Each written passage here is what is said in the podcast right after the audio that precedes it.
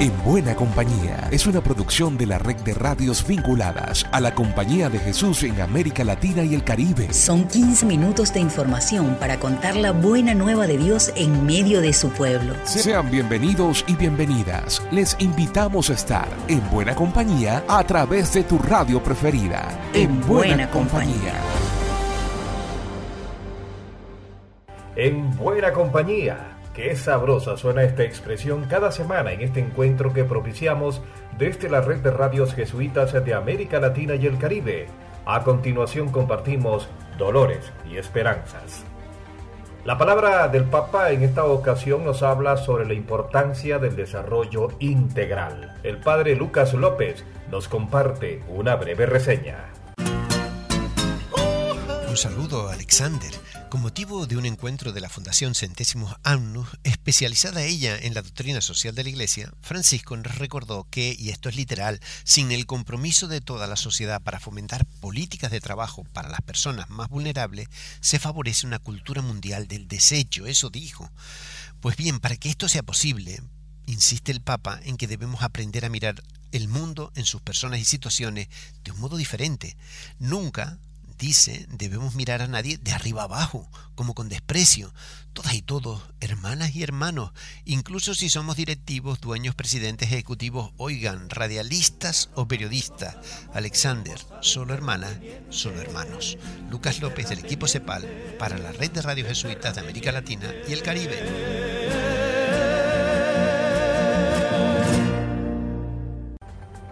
Nos vamos a México en este país se desarrolla la jornada de la oración mensual por la trata de personas, a la que se suma la Compañía de Jesús, según nos lo cuenta Elizabeth Ángel. La Compañía de Jesús en México se suma a la jornada de oración mensual por la trata de personas siguiendo las jornadas de oración mensual por la paz suscitadas tras los asesinatos de los jesuitas Javier y Joaquín en Cerocao y Chihuahua, la Compañía de Jesús en México, la Conferencia del Episcopado Mexicano y la Conferencia de Superiores Mayores de Religiosos se unen como iglesia para orar por las y los que sufren la trata de personas. Tan solo en México, entre agosto de 2017 a julio de 2021, hubo 3.896 víctimas de trata, según el diagnóstico de la Comisión Nacional de Derechos Humanos. De estas, el 75% fueron mujeres y 25% hombres. Escuchemos la invitación del padre Jorge Atilano González Candia, jesuita encargado del sector social de la Compañía de Jesús en México. En la jornada de oración mensual se ubicaron temáticas para visibilizar realidades de violencia que necesitamos poner atención y emitir respuestas y en esta ocasión, el 16 de octubre, el tema es la trata de personas. Se ha invitado a las iglesias para que oremos por las víctimas de la trata en México y así cada mes tenemos un tema.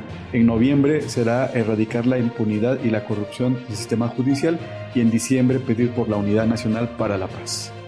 Las jornadas de oración comunitaria son cada tercer domingo del mes. Este 16 de octubre, todas las parroquias y movimientos laicales haremos oración por las víctimas de trata. Para más información, visita jesuitasmexico.org en el apartado Diálogos por la Justicia y la Reconciliación para la Paz. Los huracanes y ciclones se siguen dejando estelas de muerte y destrucción por América. Y justamente la región centroamericana ha sido una de las más golpeadas. Este es el reporte de este Radio Progreso. Julia pasó de ser huracán de categoría 1 a tormenta tropical, afectando a toda Centroamérica.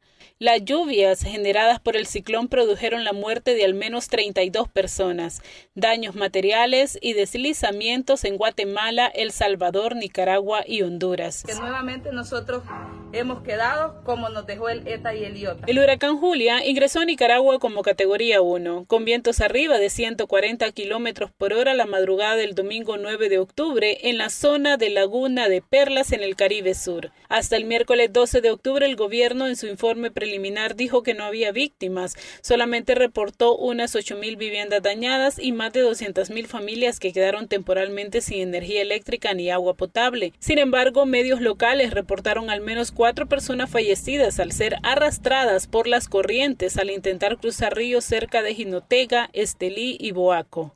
En El Salvador se contabilizan 10 fallecidos, entre ellos un menor de edad, Además, inundaciones, deslaves y 2.097 albergados según datos de protección civil. Entre los fallecidos hay cinco soldados que se encontraban en un campamento improvisado en una vivienda ubicada en el interior de la finca Germania, en el municipio de Comasagua, departamento de la Libertad. En Honduras, Julia vino a agudizar la difícil realidad que enfrentaban las familias en el Valle de Sula y en el occidente del país. Desde el 1 de septiembre, cuando comenzaron las lluvias, hasta el 10 de octubre, el Comité Permanente de Contingencia Copeco reporta 21 personas fallecidas y más de 24 mil familias damnificadas. Las pérdidas de cultivos e infraestructura aún son incalculables. No hay políticas para mitigar los riesgos ni un plan de contingencias para atender con dignidad a las familias afectadas. En Chile presentan resultados de una investigación que se desarrolló por varias organizaciones sobre la realidad migratoria y el desplazamiento forzado. Ingrid Riederer nos cuenta un poco más. El Observatorio de Migraciones y Movilidad Humana, formado por una alianza entre el Servicio Jesuita Migrantes, el Instituto de Estudios Avanzados de la Universidad de Santiago de Chile, el Instituto de Estudios Internacionales de la Universidad Arturo Prat y el Centro Fernando Vives de la Universidad Alberto Hurtado, y apoyado por la Oficina en Chile del Alto Comisionado de las Naciones Unidas para los Refugiados y la Embajada de Francia, presentó su más reciente investigación, Chile ante la crisis humanitaria y los desplazamientos forzados, propuestas para abordar la situación de las personas en búsqueda de protección internacional. También se contó con el apoyo de la Clínica de Migrantes y Refugiados de la Universidad Diego Portales y la Asociación de Venezolanos en Chile. Estas propuestas representan un trabajo conjunto entre la academia, la sociedad civil y la comunidad migrante, buscando aportar a que el Estado pueda extender las protecciones que la ley encomienda a aquellas y aquellos que más las necesitan, debido a los procesos de desplazamiento forzado. Así, se propone delimitar el rol que debería tener la institucionalidad estatal ante este fenómeno, definir el rol del Estado en la promoción de la coordinación internacional para acoger y dar respuesta a las personas que emigran por razones humanitarias, abordar la preparación de Chile para enfrentar procesos de desplazamiento forzado producto del cambio climático y definir cómo se puede articular la sociedad civil y el Estado para asegurar a la ciudadanía mecanismos de participación en el levantamiento de políticas públicas. El texto completo se puede consultar en www.observatoriomigraciones.cl. Desde la provincia chilena de la Compañía de Jesús informó Ingrid Riederer. Y a continuación escuchamos las noticias de la CEPAL. Gracias, Alex. Durante la primera semana de octubre, la CEPAL ofreció su curso anual para superiores de comunidad, que contó con la presencia de 15 jesuitas de diversos países de América Latina. En otras noticias, AUSJAL, la Asociación de Universidades Jesuitas, ha realizado su semana Laudato Si, compartiendo experiencias y buenas prácticas en beneficio de nuestra casa común. Finalizamos destacando el homenaje que la CEPAL ha dedicado al padre Ismael Moreno, más conocido como Padre Melo, en reconocimiento y gratitud a su labor profética en Honduras, denunciando la violación a los derechos humanos de las personas más vulnerables desde el equipo de reflexión, investigación y comunicación y Radio Progreso, instituciones de las cuales fue director durante 21 años. Pueden conocer más sobre estas y otras informaciones ingresando a nuestra página web jesuitas.lat. Informó para ustedes Diana Tantaleán del equipo CEPAL. Javier Silguero de Radio Fe y Alegría Paraguay nos reporta sobre las marchas protestas de pueblos indígenas a propósito del Día Internacional de la Resistencia Indígena. Miembros de la Articulación Nacional Indígena por una Vida Digna marcharon el 12 de octubre por las calles de Asunción, en el Día de la Resistencia de los Pueblos Indígenas. Fueron tres días de presencia y negociaciones en la capital del país para exigir a las autoridades detener los desalojos contra las comunidades indígenas y que el Estado escuche sus exigencias. Alba María Duarte, de la comunidad indígena Fortuna del departamento de Canindeyú, en su alocución señalaba que vienen a realizar reclamos justos por otro lado, enfatizaba que el 12 de octubre no fue un descubrimiento, sino más bien el día del comienzo de la masacre de los pueblos indígenas.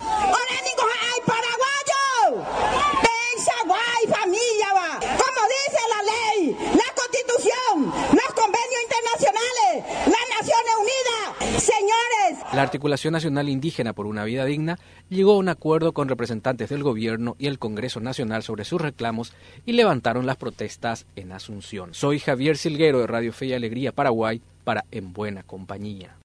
Nos vamos a Colombia y es que el presidente Gustavo Petro se propone adelantar una reforma agraria Los detalles con Erasmo Escobar de Radio Ecos Pasto. Desde Colombia les contamos que 680 mil hectáreas de tierra serán entregadas a campesinos afrocolombianos e indígenas en el último trimestre de este año en los departamentos de Nariño, Cauca, Putumayo, Córdoba, Vichada, Amazonas y Tolima, entre otros territorios que históricamente han sido golpeados por la violencia del conflicto armado interno y el narcotráfico. Cecilia López Montaño, ministra de Agricultura, afirmó que la titulación masiva de predios es un reflejo del compromiso del gobierno con la reforma agraria y el cumplimiento del acuerdo de paz. La meta del gobierno en los próximos cuatro años es entregar 3 millones de hectáreas a campesinos sin tierra y legalizar otros 7 millones que se encuentran sin la documentación que acredite propiedad de quienes allí habitan y cultivan. En la pasada campaña electoral, el hoy presidente Gustavo Petro dijo que el Estado debe ser amigo del campesino y que en su gobierno se reemplazará un alto volumen de importaciones por producción nacional. La titular de la cartera de Agricultura explica en detalle las implicaciones de esta reforma. Se trata de recuperar la producción, de recuperar el sector agropecuario, el sector rural, que realmente ha perdido su protagonismo, especialmente en los últimos años. Y esto implica no solamente eh, revisar todas las políticas, sino eh, fundamentalmente dotar de tierra a aquellos sectores que no la tienen. Desde Ecos de Pasto en Colombia, para la red de radios jesuitas de América Latina y el Caribe, informó Erasmo Escobar Santander. Desde Brasil, el padre Jair Carneiro, delegado para la formación en la provincia de este país, nos habla sobre el curso de liderazgo jesuita ignaciano. Quería hablar un poco sobre la capacitación eh, em liderazgo inaciano e jesuítico, que estamos praticamente terminando aqui na província. Um, uma, um curso que ha tomado três meses de, de modo remoto, com, ha contado com o apoio, la, o suporte de la, de la FARE e ha tenido como elementos, como sujeitos construtores, los, los varios secretarios de la província. No, el, objetivo de este curso é, foi justamente de preparar a jesuítas e a colaboradores colaboradores de la, colaboradoras da província, justamente para que puedan assumir funções de liderazgos eh, em la perspectiva de capacitarlos a eles e a elas não a enfrentarem eh, estes novos tempos, as transformações pelas, por las quais passam o país e o mundo fruto justamente de todo um avanço tecnológico, fruto de, de uma crise sistêmica não, que ha tocado el, el ser humano, que ha tocado el modo como vivimos, el modo como vivimos la política, la ética, en fin, el ecológico, ¿no? Entonces, este curso ha tenido como objetivo preparar nuevos liderazgos para justamente la nuestra misión en el país. El jesuita argentino Humberto González de Radio Fabro nos ilumina al contarnos cómo motivan los testimonios de vida. Los testimonios de vida son uno de los mejores motivos para no desanimarnos en la esperanza. Vidas como la de Ariel Antonio Barrios nos animan. Ariel fue alumno de una escuela de fe y alegría en embarcación provincia de Salta, en la República Argentina. Y pocos años después se transformó en maestro.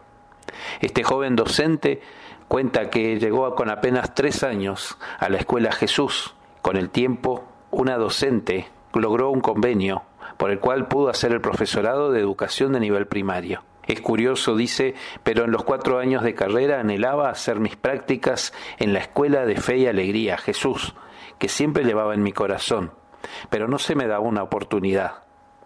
Hoy, ya con una mujer a mi lado y una niña hermosa, tengo el agrado de pertenecer a dicha institución que prácticamente fue como mi segundo hogar, porque allí me vieron crecer. También tengo la emocionante oportunidad de compartir actividades con algunos de mis maestros de ayer que de a poco se van jubilando. Agradezco compartir esta bella etapa con el mejor director que me pudo haber tocado cuando cursaba la primaria, el profesor Roberto Aranda. Así es la vida de Ariel y la de tantos otros que siguen soñando y por los que vale la pena seguir apostando. Desde Argentina les habló Humberto González, jesuita de Radio Fabro. Y la palabra final le pertenece a José Luis Hernández de Radio Ibero en Torreón, en México, sobre la radio alternativa TRC. Ibero Radio TRC es un proyecto alternativo radiofónico que nace en el Centro de Comunicación Educativa, con la finalidad de que la universidad sea una plataforma donde se comparten contenidos de carácter educativo y sean de aporte a la sociedad. El proyecto radiofónico busca ser una actividad incidental en la comunidad universitaria y la sociedad lagunera. Asimismo, pretendemos que sea un espacio que proponga, provoque, analice y reflexione temas de interés general. Buscamos que estos contenidos emerjan del corazón de las aulas, es decir, abrimos la academia de manera estratégica hacia el mundo radiofónico. Síguenos en la dirección www.iberoradiotrc.com. Por mi parte, como siempre, hasta la próxima. Seguimos en buena compañía. Llegamos al final por esta ocasión. La invitación es para la próxima semana para que sigamos en buena compañía. Una producción de la red de radios jesuitas de América Latina y el Caribe. En, buena, compañía.